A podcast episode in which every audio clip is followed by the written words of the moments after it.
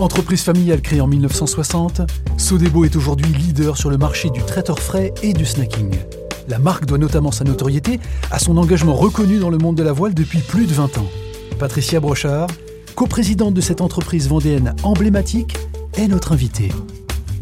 Je suis Clément Lessort et vous écoutez le podcast de l'invité business. Patricia Brochard, bonjour. Bonjour. Merci d'avoir accepté notre invitation dans le fauteuil de, l'invité business. Vous êtes la coprésidente du groupe euh, Sodebo, entreprise agroalimentaire, leader sur le marché du traiteur en libre service et snacking. C'est basé à Saint-Georges de, Montaigu, 2600 collaborateurs. Euh, Patricia Brochard, est-ce que le succès de vos produits s'explique par la très forte notoriété acquise de Sodebo? Eh je vais peut-être vous faire une réponse qui va vous étonner, mais j'aurais tendance à dire non. En fait, c'est le produit qui fait son succès. Et, euh, d'ailleurs, si on s'est lancé dans le sponsoring voile il y a un peu plus de 20 ans maintenant, c'est justement parce qu'on était plutôt très diffusé et acheté, mais on n'était pas connu. Euh, donc voilà un peu l'histoire du sponsoring. Et, en fait, ça fait un peu partie de notre euh, façon de faire, c'est-à-dire on fait d'abord et après on en parle. Donc on a commencé à se développer, on a fait des produits, euh, je pense, qui répondaient justement aux attentes de nos, consommateurs, puisqu'on est assez à l'écoute euh, des mouvements sociologiques et des besoins. Et au fur et à mesure, on s'est développé grâce à des produits qui ont su trouver leur, euh, ben, marché. Et à partir d'un moment, on s'est dit, ce serait peut-être bien d'être un peu plus connu, parce que derrière, ça va nous aider justement avec des nouvelles innovations à le faire savoir plus vite et puis à créer un, marché un peu plus rapide. Et c'est comme ça qu'on a commencé à communiquer. Mais je trouve que c'est. Je suis plutôt satisfaite de dire qu'on fait peut-être du marketing à l'envers, c'est-à-dire qu'on fait et après on en parle. Alors on reparlera évidemment de, l'aventure euh, voile. Quand vous dites que vous êtes à l'écoute de vos marchés et de vos clients, ça veut dire quoi? Vous organisez des, audits, des panels, vous interrogez des panels de vos consommateurs pour comprendre leurs attentes? Complètement. Et, sous différentes formes d'ailleurs. Alors déjà, on a un laboratoire interne d'analyse sensorielle. Donc on fait venir des consommateurs pour euh, déguster les produits et puis pour nous dire ce qu'ils en pensent, ce qui va, ce qui va pas. Mais au-delà de ça, on fait aussi des études. On va même chez les consommateurs qui l'acceptent évidemment, et on va voir comment euh, est leur intérieur, comment ils font cuire nos produits, enfin, comment se passe leur quotidien, de quoi ils ont besoin. Euh, qu'est-ce qui aujourd'hui existe sur le marché et qui leur convient pas? Enfin voilà, on fait pas mal on écoute pas mal le consommateur, il nous apprend beaucoup d'ailleurs, et c'est en fonction de ça mais que derrière on se met un petit peu euh, dans nos ateliers de cuisine et on se dit ben voilà qu'est-ce qu'on peut leur proposer? Après j'avoue qu'on est aussi des consommateurs, on est, euh, on a notre quotidien et on a aussi nos besoins, donc on est aussi à l'écoute de ce qu'on de ce qu'on aime, mais aussi de ce que nos équipes aiment, de ce que les salariés aiment, de quoi ils ont besoin aussi, comment ça fonctionne chez eux. Voilà. Alors vos consommateurs sont évidemment euh, euh, ceux qui inspirent votre, votre innovation notamment. Euh, est-ce que deux phénomènes importants, le nomadisme alimentaire, le fait de moins manger chez soi, et le flexitarisme, c'est bon, des termes un peu barbares, mais euh, qui indiquent le fait d'être végétarien, mais de ponctuellement s'accorder la consommation de la viande. Est-ce que ces deux phénomènes auxquels vous adhérez, que vous suivez, expliquent aussi le, succès de vos produits? Alors le premier dont vous avez parlé, c'est le nomadisme. En fait, depuis, j'allais dire, euh, peut-être une, une, quinzaine d'années, c'est ce qui a guidé le développement de l'entreprise. Puisqu'effectivement, on va dire qu'il y a eu une phase qui a été assez marquante, c'est les années 2000, où à partir de ce moment-là, on est passé à 35 heures. Et ça bouleversait complètement le quotidien des, Français. C'est-à-dire qu'on organisait un peu différemment son, son, travail et son équilibre vie privée, vie professionnelle. Et donc, en règle générale, le midi, qui était un temps de déjeuner assez long, s'est totalement raccourci. Et nos produits sont venus répondre à ce besoin de déjeuner en se faisant plaisir, en se faisant une petite pause, mais beaucoup plus rapidement. Donc c'est vrai que nos lancements à partir de ce moment-là ont été très, très euh, attachés à répondre à ce besoin de nomadisme. Après, le flexitarisme, c'est quelque chose dont on parle depuis un peu moins longtemps. C'est une vraie tendance qui est de consommer de moins en moins de, de, viande et on le retrouve effectivement dans les, dans les consommations. Donc on apporte une réponse, nous, au travers de nos gammes, qui vont à la fois satisfaire ceux qui vont continuer à en consommer et ceux qui veulent en consommer moins ou arrêter. on n'a pas fait de choix. Notre choix à nous, c'est de satisfaire le maximum de, personnes et de, les aider et de les aider dans leur quotidien. Bon, plus de 6 millions de produits qui sont fabriqués chaque semaine dans, vos ateliers. Euh, Patricia Brochard, quand on met ce chiffre en face de la question impérieuse, importante en tout cas du sujet de l'alimentation, euh, de l'amélioration de l'alimentation, euh, comment est-ce que vous allez répondre à, cette question-là chez Sodebo? Alors vous posez une question euh, intéressante parce que justement en France on oppose souvent le petit et le gros. En règle générale on a tendance à dire ce qui est petit c'est forcément sympa, joli, ce qui est grand c'est forcément méchant. Je caricature un peu mais on n'en est quand même pas loin.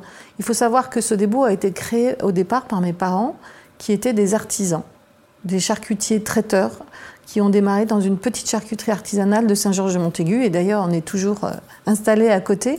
Et en fait, le produit a toujours été ce qui nous a guidés. Quelle que soit la taille euh, et, le nombre de produits qu'on fabriquait, on part toujours du produit. Et après, on conçoit les outils pour le faire. Donc qu'on fasse du petit ou du gros, en fait, on, fait la même chose.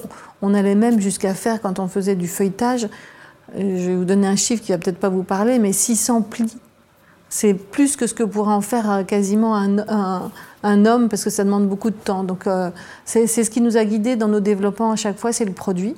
Et donc, ben, on, on, le travaille et on l'améliore au fur et à mesure par rapport à la fois aux besoins, mais aussi par rapport à ce que l'on sait aujourd'hui de ce qui est bon pour la santé ou de ce qui l'est moins. Alors justement, en fabriquant vous-même vos produits dans vos ateliers, il y a un sujet de, alors c'est un mot qu'on utilise en ce moment, souveraineté, mais en tout cas d'indépendance, d'autonomie. C'est important pour vous? Alors ça a toujours été important pour nous, parce que déjà l'entreprise s'est créée, comme je le disais, à partir d'un petit atelier. Euh, mes parents n'avaient pas, du tout d'argent, donc ils se sont développés petit à petit. Les banques leur ont pas fait confiance au départ, donc il a fallu qu'ils comptent sur eux avant tout. Euh, et donc, ils ont commencé à se développer. Et à chaque fois qu'ils euh, gagnaient un peu d'argent, ils réinvestissaient. Et c'est comme ça que l'entreprise s'est développée. Donc, cette notion d'indépendance est extrêmement importante. Et on l'a développée sous, ben, en, étant toujours euh, indépendant et entreprise familiale. Donc, ça, c'est un des éléments majeurs. Et c'est ce qu'on souhaite rester. Mais aussi parce qu'on a beaucoup intégré. On fabrique notre jambon, on fabrique nos pâtes, on fabrique nos pains, on fabrique nos sauces. Enfin, voilà, on est très intégré pour justement avoir une bonne maîtrise euh, de, ce que l'on fabrique et de ce qu'on met dans nos produits. Alors indépendance, autonomie et innovation aussi, on, l'a dit au, départ de notre entretien. Euh, vous dites euh, il ne faut pas avoir peur de l'échec pour bien innover. Est-ce que vous avez beaucoup raté chez Sodebo? On a eu la chance de beaucoup rater, mais d'apprendre de ce qu'on avait mal fait en réalité.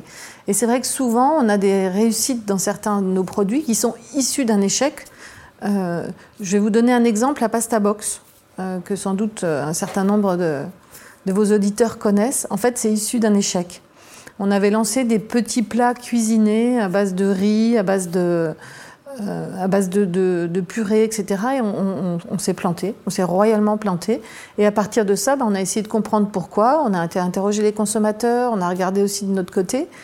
Et en fait, à partir de ces informations, eh bien, on est reparti sur euh, la création et ça nous a conduit à créer les pasta box, qui aujourd'hui sont un véritable succès. Mais on en a plein d'autres comme ça. Euh, j'allais dire qu'on a, presque tendance parfois même à les oublier parce qu'au final, ça permet quand on travaille sur ce sujet-là de rebondir. Alors, on n'est jamais content quand ça nous arrive. Hein. il y a des fois, ils sont un peu plus euh, dur que d'autres à absorber, mais en fait, ce qui compte, c'est d'avoir plus de réussite que d'échecs au final, et surtout d'apprendre. Une de vos réussites, en revanche, c'est l'histoire et la relation que vous avez avec le monde de, la voile. C'est une aventure qui dure depuis plus de, plus de 20 ans, euh, que vous incarnez d'ailleurs euh, directement. Le choix d'avoir fait ce, partenariat avec le monde de la voile, le, vent des globes, on va parler de, Thomas Coville, comment se répondent justement ces deux univers? Alors déjà, comme je, comme je le disais au début, c'est qu'à un moment, on vendait beaucoup déjà, mais pourtant, on n'était pas connus. Donc on s'est dit, il faut qu'on se fasse un peu plus connaître, ça va sans doute nous aider à nous développer. Et on s'est tourné directement vers du sponsoring voile plutôt que de faire des grandes campagnes de pub, parce qu'on pressentait qu'au travers de, ce sport, on allait pouvoir raconter euh, qui on était, que ce sport nous incarnait au final, et, il fallait donc qu'on trouve un ambassadeur et donc un skipper aussi qui allait pouvoir incarner l'entreprise. Thomas Coville, c'est la rencontre, hein, il y a plus de, 20 ans. Il en parle d'ailleurs très bien lui, il, rappelle mm-hmm. la rencontre avec vos parents, la poignée de main avec votre père. Qu'est-ce qui vous a justement personnellement séduit euh, chez ce compétiteur, chez ce skipper? Alors en fait, on a eu la chance de le croiser euh, avant de, s'engager avec lui un an auparavant à une arrivée de Route du Rhum. Et on avait assisté à sa conférence de presse. Et c'est un personnage, il était pétillant, jeune, authentique. Euh, il avait le, plaisir, on voyait, à partager son histoire et son aventure. et déjà, le personnage, à ce niveau-là, nous a plu. Euh, et quand on a été amené à chercher un skipper un an plus tard, on en a contacté plusieurs, dont évidemment Thomas. Euh, et ensuite, euh, ben, il est venu visiter les locaux et on voyait qu'il était proche des gens, il s'intéressait à ce que les, équipes faisaient, il allait sur les lignes. Enfin, et, tout de suite, ça a créé un, contact et on, s'est, en fait, on s'est trouvé parce que Thomas, autant nous on voyait plusieurs skippers, autant Thomas aussi avec plusieurs propositions. Sodebo Ultime 3, c'est le dernier bateau, hein, toute nouvelle génération, euh, un concentré de technologie. Prochain euh, challenge, battre le record du trophée euh, Jules Verne, Tour du monde donc en, voile, en, équipage, sans escale et sans assistance. Il va partir là dans quelques jours. Mm-hmm. Qu'est-ce que vous aimeriez lui dire avant son départ? Qu'est-ce que vous allez lui dire avant son départ tiens? Alors souvent c'est deux choses. La première c'est fais attention. C'est le côté peut-être un peu maternelle, j'allais dire, parce qu'on sait que c'est pas anodin de partir euh, sur ces bateaux-là, euh, faire un tour du monde. Donc il y a vraiment ce côté-là qui est de dire, ben, quoi qu'il arrive, ce qui est important, en priorité, c'est de revenir tous et en bonne santé. Et puis après, fais-toi plaisir, parce que globalement, je sais qu'ils ont préparé le bateau, euh, vraiment qu'il est, est, qu'il est prêt, que l'équipe a énormément travaillé dessus, que l'équipage prend plaisir à naviguer ensemble. Donc là, ben maintenant, c'est fais ta course, fais-toi plaisir avec ton équipe, et le résultat sera la conséquence de tout le travail qui aura été fait en amont. Le résultat, c'est pas pendant ces, 40 jours qu'il va se réaliser. J'exagère un peu, mais, non, c'est tout le travail qui a été fait avant qui va permettre, j'espère, de conduire à un beau résultat. Et si c'est pas le cas, c'est pas grave, il y aura d'autres occasions. Bon, justement, dans un euh, bateau, a priori, il n'y a qu'un seul capitaine. Chez Sodebo, c'est une gouvernance un peu atypique, avec trois femmes, dans un monde plutôt masculin, de l'agroalimentaire, industriel. Euh, trois sœurs, euh, mhm. qui plus est, Marie-Laurence Gouraud et Bénédicte Mercier, je les cite. Est-ce que c'est simple d'être trois capitaines dans un bateau, Patricia Brochard? Simple, non. Mais euh, au-delà, enfin la simplicité, je ne sais pas si c'est ce qu'il faut rechercher quand on dirige une entreprise, parce que c'est complexe de diriger en entreprise. Donc euh, à la fois on y trouve beaucoup de plaisir et, on se respecte. Donc ça c'est déjà le premier point de base important. Et après le fait d'être à trois, ben, ça permet justement de ne pas toujours être d'accord et, nos différences euh, ben, nous permettent de réfléchir et d'aller un peu plus loin que ce qui aurait pu nous sembler évident à une seule. Donc c'est tout l'intérêt de cette intelligence collective euh, qu'on essaye de développer d'ailleurs dans toute l'entreprise et qui nous, à notre sens, nous permet d'être euh, plus robuste et, certainement d'aller peut-être moins vite mais plus loin. Est-ce que vous, peut-être pour terminer en quelques secondes, mais est-ce que vous et vos sœurs, vous vous sentez particulièrement, euh, comment dire, responsables ou dépositaires d'une entreprise qui a été créée par vos parents? Est-ce que c'est une charge singulière?